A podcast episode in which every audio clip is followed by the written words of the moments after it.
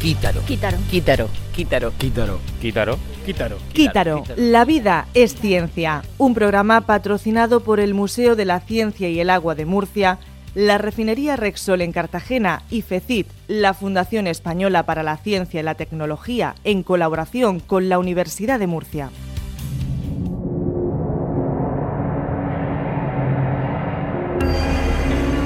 ¿De dónde venimos? ¿A dónde vamos? ¿A dónde vamos? ¿Habrá fútbol? Y lo más importante, ¿Michael Robinson seguirá hablando con acento inglés? Es un día estupendo con el sol, fiestas, es un día memorable. El gusto por enseñar, ¿qué sabor tiene? Sabor de amor. Ser un profesor y no tener alumnos, ¿es homeopatía? Es lamentable y es eh, lamentable. Bueno, todo esto no, pero otra cosa sí, ¿eh? En Llámalo X. Llámalo X.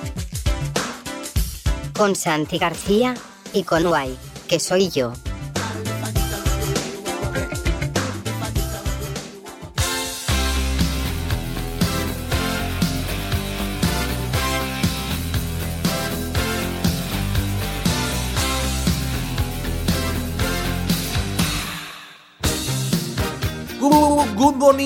Y si no os veo luego, buenas tardes y buenas noches. Estamos en Quítaro, la vida es ciencia y esto es Llámalo X.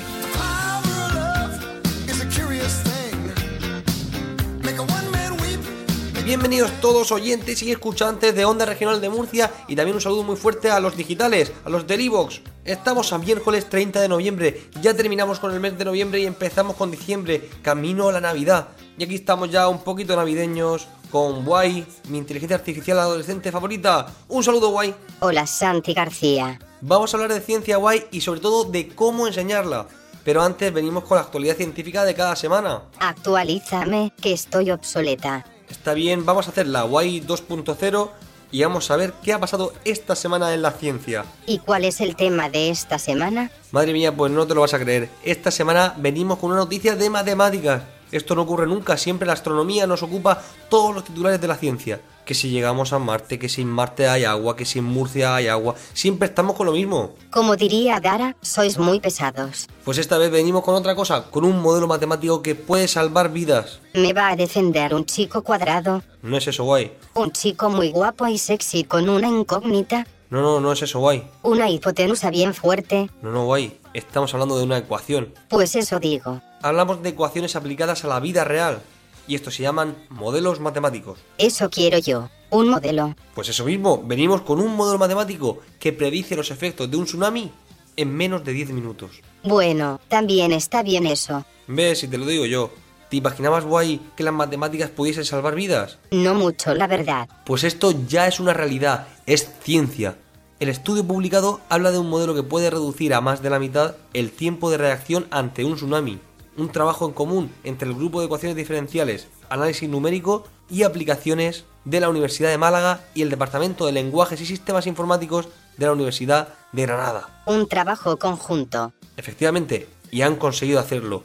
Han creado un simulador que predice el comportamiento de tsunamis generados por avalanchas en poco tiempo. Poco tiempo, que tiene que ser rápido. Pues sí, tras un tsunami, la predicción es de menos de 10 minutos, lo que supone una gran eficacia en la actuación de los equipos de salvamento y autoridades en caso de un terrible maremoto. Me gusta la noticia. Claro que te gusta y es de matemáticas, matemáticas al servicio de la humanidad, matemáticas al rescate. Vivan las matemáticas. Pues esta es la noticia guay y vamos a hablar ahora de algo muy especial. Un número nuevo. Bueno, bueno, un gran número, un gran tsunami, una gran mujer que es maestra de la vida y maestra de la ciencia.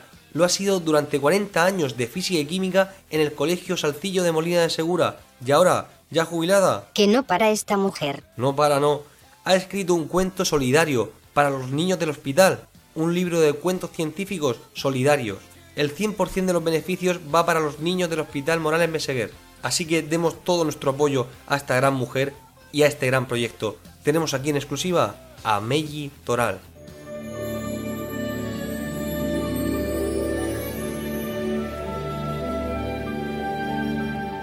Bueno, y tengo el honor y el placer de presentar a un tsunami, un tsunami de la divulgación, un tsunami de la docencia, un tsunami de personas.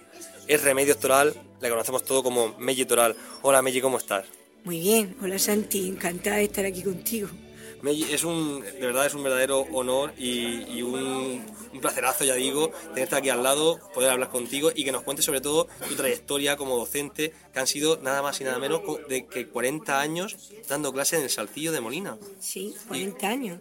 40 años. Empecé en el 1976 y acabo de terminar en el 2016. O sea que llevo 40 años en el Salcillo explicando física, química y matemáticas. Han pasado muchas generaciones por, por mis manos y tengo el placer ahora de enseñarles cositas de ciencia a los hijos de mis antiguos alumnos. Madre mía, pero es que yo no sé contigo por dónde empezar, Menji, son muchos años. Además, tú eres un, tsunami, ya digo, pero porque haces muchas cosas. Haces un montón de actividades que a los críos yo creo que, que habrán crecido con un montón de, tareas y un montón de, cosas didácticas que no saben. Yo no sé por dónde empezar contigo. Cuéntame algo que, un ápice de lo que, algún proyecto que hayas hecho. Pues yo siempre he sido un poco nerviosilla para dar clase. Al principio, los primeros años, solamente daba clase, la daba al estilo Meiji haciendo mucho teatro para explicar las cosas, para explicar el enlace iónico, que si los electrones entraban en las órbitas, porque eh, lo del principio de exclusión de Pauli lo explicaba con puertas que se abrían, que se llamaba, y que no el electrón no te abría la puerta, o, o la órbita no te la abría, todas estas cosas, ¿no? Pero eh, llegó un momento en que empecé a entrar a las clases de los alumnos pequeños, porque el Salcillo es un centro concertado que tiene alumnado desde tres años hasta bachiller, y empecé entrando a, las clases de los alumnos pequeños a contarles historias de ciencias, cosas de ciencias, y los alumnos se lo pasaban tan bien y se divertían tanto, pues que mm, ideé después de unos cuantos años, ideé un proyecto que se llamaba Menuda Ciencia. ¿Con, Menudas Estrellas? Pero de ciencia. Parecido, de ciencia. De, era ciencias de mayores para niños pequeños. Entonces yo iba, les explicaba cositas, de explicaciones de mayores, pero para dirigidas a ellos, a su nivel. Y llegó un momento en que eh, este proyecto de Menuda Ciencia, una vez al año, los alumnos mayores de mi clase, los de cuarto de la ESO o los de bachiller, pues hacían una especie de feria científica en el patio del colegio y cada grupico se preparaba unos experimentos y los alumnos de infantil y de primaria pasaban por todos los, los stands viendo el experimento que les hacían sus compañeros mayores y eso les encantaba, les encantaba. A partir de un determinado momento yo empecé a escribir cuentecicos entonces escribía cuentos en donde el oxígeno hablaba, el nitrógeno hablaba, el calor de Lombarda hablaba, un satélite hablaba, el, ion cloro hablaba, el átomo de sodio hablaba, mm, globos llenos de agua hablaban. Entonces eh, empecé a escribir cuentecicos de estos que se los contaba a ellos también y les hacía su correspondiente experimento. Y mm, hace unos cuantos años unos cinco o seis años, yo empecé a colaborar con las aulas hospitalarias. Y... pero antes de ese proyecto yo quiero saber cómo responde un niño ante ese estímulo científico y sobre todo educativo, nuevo, diferente? ¿Cómo responde un niño? ¿Qué, mirada ves en los ojos de los niños cuando les explica que un, oxígeno está bailando, está cantando, está contándote cosas? Pues como son niños, por supuesto, a cada nivel se lo explico de una manera. El mismo cuento no se lo cuento de la misma manera a un niño de tres años que a uno de cinco, que a uno de nueve o que a uno de doce o de once. Pero ellos se ilusionan muchísimo con estos cuentos, les encantan los cuentos y les encanta la ciencia. Todos quieren ser científicos de mayor y cuando me ven aparecer, para ellos es una fiesta, porque es otra cosa distinta de lo que es la enseñanza que le da su profe. Y es verdad que me reciben con mucho entusiasmo y con mucha ilusión y yo pues me voy creciendo. Claro está. Entonces cada vez me crezco más y quiero contarles más cosas. ¿Tú crees que todos nacemos científicos? Yo pienso que sí, yo pienso que la ciencia es algo que le interesa a todo el mundo. Y, el ver un cuadro y que te emocione es algo como te entra por los ojos y es tan bonito como la naturaleza. El ver, yo qué sé, un, paisaje o ver mm, cómo nace una cría de, de cualquier animal, eso es tan bonito que es la propia naturaleza que te ilusiona. Pero la ciencia mm, es algo que la gente quiere entender el porqué de las cosas y cuando tú se lo explicas, pues mm, les ilusiona mucho. Yo pienso que todos nosotros llevamos un científico dentro. Y quiero que me cuentes ahora el proyecto este de aula hospitalaria. Es un proyecto de voluntariado y vas a, a- a los centros, de, a los hospitales y les explicas a los niños cosas que, que no, no pueden tener acceso al aula Sí. y tú de forma voluntaria llegas y se los cuentas y, y- y cómo te reciben esos niños. Pues muy bien, porque el proyecto de las el- el- mi, mi voluntariado en la sala hospitalaria, mi colaboración, surge hace cuatro o cinco años porque yo empecé a tener menos, menos horario, porque ya me prejubilo y entonces eh, me ofrezco al profesorado de las aulas hospitalarias para colaborar con ellos. Las aulas hospitalarias tienen su propio profesor, un profesor que es funcionario y se dedica a darles clases, pero y para mí son auténticos héroes, pero total. eh, yo escribí una vez en mi blog un- una entrada dirigida a ellos porque creo que son van más allá de ser profesor y pero necesitan ayuda, no pueden con todo, necesitan una colaboración. Entonces yo me ofrecí y estoy colaborando con primero colaboré con una profesora que se llamaba Pilar. Mm, me da mucha tristeza no acordarme de su apellido. Y, y ahora estoy colaborando con ella se jubiló y estoy colaborando con José Blas García que es el profesora el profesor de la aula hospitalaria que está en el Morales. Él le da la parte de letras y yo le ayudo con la parte de ciencia. Los niños de las salas hospitalarias quieren ser niños normales, quieren seguir en su curso, quieren seguir su asignatura y quieren seguir al año siguiente con sus compañeros. Y a veces tienen que estar seis, siete u ocho meses metidos en el hospital porque tienen un trasplante de médula que no les funciona, primero los tienen que preparar, primero les dan la quimio, después le, mm, le hacen que las defensas estén en condiciones, luego los aíslan para hacer el, trasplante de médula, pero ellos quieren dar su clase, ellos quieren aprender. Y quieren aprender lo mismo que un- una compañera suya que tuitee con ella o, le mande un WhatsApp.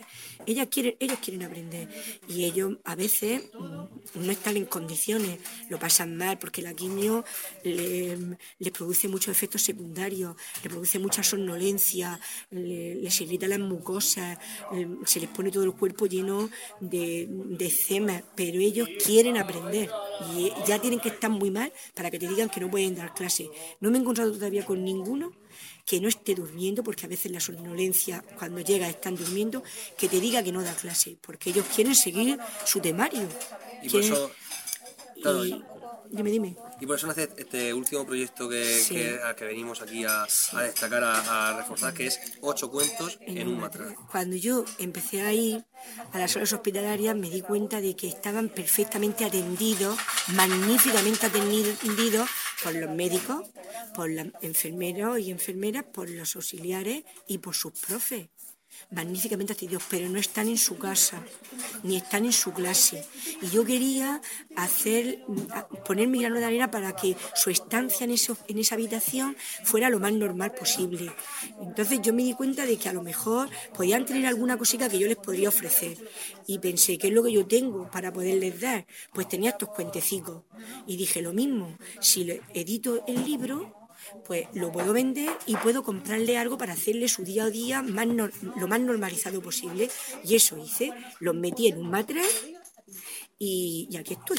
Y ahora ya está publicado Entonces- y ya has conseguido cosas. Sí, los primeros 55 fueron de forma casera, porque yo soy muy miedosa y creía que no los iba a vender, pero se vendieron. Y entonces, con esos primeros 55, les, les doné un ordenador portátil, que ya lo tienen en las aulas, ya está entregado a las aulas del Morales, de Murcia. Y ahora pretendo comprarles mesas portátiles para que puedan hacer sus ejercicios cómodamente sentados. Y, y eso es mm, mi objetivo. Y ya está. Y está teniendo una buena acogida y hay muchísima gente que se ha volcado con el proyecto. Y bueno, ese título me gusta mucho que es Ciencia de mayores para niños pequeños. Pequeño. Mm. ¿Dónde puede conseguir cualquiera que nos, nos esté escuchando, dónde pueden conseguir este, este libro y, y ofrecer así su pequeño granito de arena a esta causa? Pues mira, yo, mm, las vocales de, de la asociación de divulgación a las que yo pertenezco, ADC Murcia, eh, que son Margarita Tortosa y Juani, que son del IES de mm, Planes de Espinardo, pues como son vocales de educación de ADC Murcia, eh, lo han tuiteado para todos los IES de, de Murcia. Luego, la Asociación de Divulgación de Murcia también ha puesto su grano de arena para difundirlo. Luego eh, estás tú, que, me lo- que está haciendo esto. Luego está Laura Morrón, que también lo ha escrito en su blog. Y también hay un montón de gente que la, que la sigue, que también me ha escrito. Entonces, Estamos creando lo que, comunidad. Sí, lo que yo, los que seáis de Murcia, pues yo los puedo entregar en mano o, y, para hacerme la donación, pues le- estoy dando una cuenta. He dado mi correo electrónico que es remedioactoral.gmail.com y allí me escriben, me mandan su dirección y yo, si no son de Murcia, se los envío por correo y si son de Murcia o, o conocen a Margarita o conocen a Juani o, o conocen o son de mi colegio o son de algún centro a los que voy, pues así, co- como un poco como corra la voz, pero no está en ninguna librería. Nada más que así un poco casero, casero todo. Bueno, pues lo difundiremos porque es un proyecto que no solo interesa a los niños del hospital, sino también es un, un proyecto que a, a lo- a los que son ma- a que son madres y padres, tienen hijos pequeños, es un cuento, unos, unos cuentos que le pueden Sí. utilizar para un recurso didáctico muy bonito para, para ellos, para que empiecen a, a picarle la, la curiosidad por la ciencia, que- ya que tienen el científico dentro. Eso, Sí, sí, sí. que Y claro. cuando se lea el cuento hay que hacer teatro con ello. Hay que hacer el cuento, hay que te- el cuentecico hay que teatralizarlo. Y luego al final lleva su experimento y lleva un valor. Todos los cuentos llevan su valor, su enseñanza. Pues si hay un oxígeno muy presumido, que se da mucho visto porque es el oxígeno es el gas imprescindible y desprecia a su amigo, que es el dióxido de carbono, pues luego hay una enseñanza, que todos servimos para algo y todos somos importantes en esta vida. Si hay un cuento del satélite de Andrómeda que va buscando un sitio donde quedarse y, y lo acoge nuestro sistema solar, pues todos somos extranjeros, hay que acoger al que es de fuera. Entonces todos tienen su enseñanza, porque yo creo que los valores son muy importantes en esta vida. Yo cada vez que hablo contigo y cada vez que te escucho hablar me emociono y me quiero quedar con, con la frase, una frase que comentaste una vez que fuera, fueron de los últimos días que dabas clase en el Salcillo, donde has ejercido de, de docente y divulgadora, que al final es todo lo mismo, durante 40 años, una frase que, que tú sabrás mejor que yo que decía, mientras pueda y tenga fuerzas, enseñaré a la gente lo que yo conozco porque nací docente y moriré docente. Yo nací profesora y moriré profesora. Así que espero llevar mi grano de arena donde sea. Creo que, que todos tenemos algo que dar. Y, y yo, pues como solamente sé enseñar un poco de física, otro poco de química y otro poco de matemáticas, pues eso es lo que hago. Doy eso, que es lo único, una de las pocas cosas que sé hacer. Pues nos quedamos con eso, Meji. Muchas gracias. Gracias a ti, Santi, un placer. Mientras me aguanten los huesos, mientras me aguanten los huesos, mientras me aguanten los huesos, mientras me aguanten los huesos, mientras me aguanten los huesos.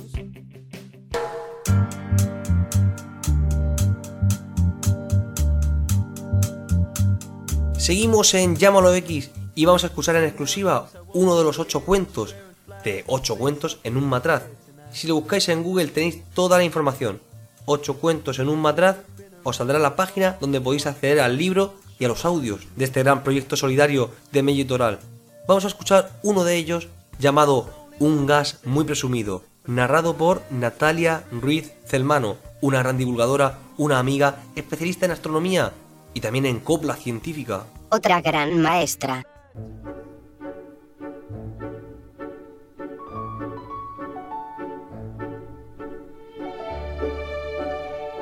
Había una vez un gas muy presumido.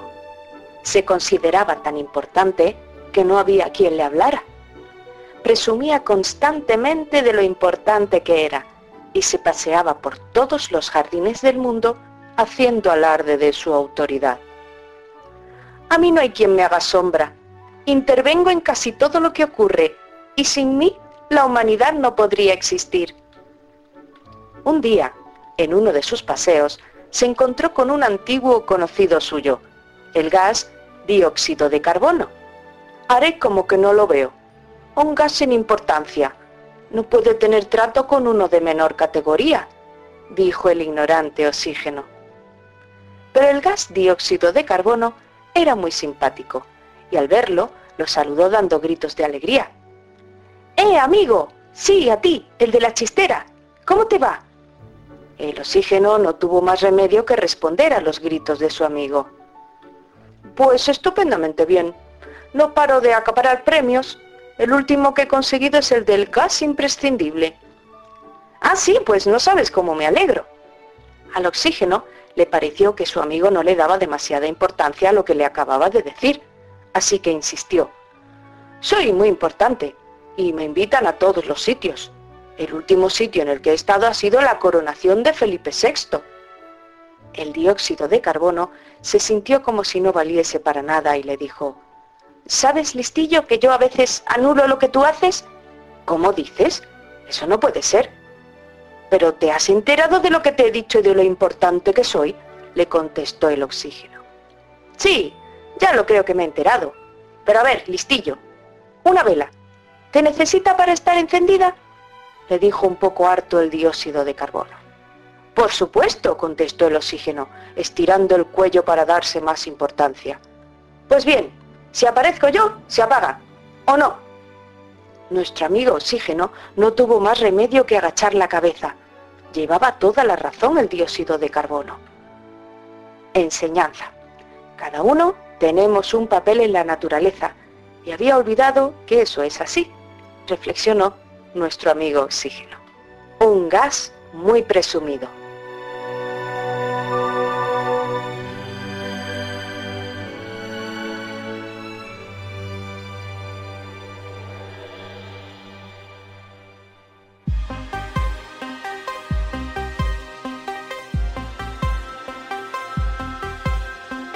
Y con esto nos vamos, guay. Ciencia para mayores, explicada para niños pequeños. Cuentos científicos. Toda una lección de vida. Que tiene moraleja y todo. Claro que sí, tienen un gran mensaje. Y con otro mensaje os queremos dejar, que es el de siempre, que la ciencia es cultura. Y este fin de semana os recomendamos aquí en Murcia asistir a ver a Captain Ivory y a los Corderos Negros en el Garaje Beat Club de Murcia este sábado 3 de diciembre a las 10 de la noche. Yo no me lo pierdo. Y con esto nos quedamos que no falte la cultura y sobre todo que no falte la ciencia.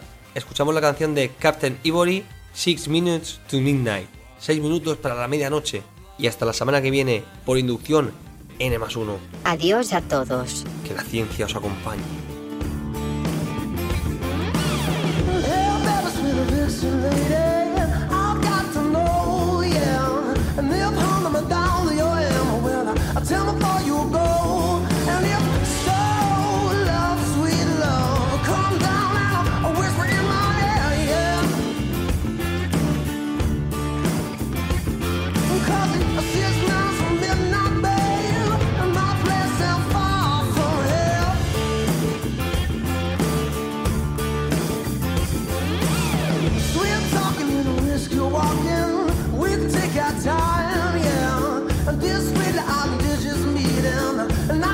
tomorrow.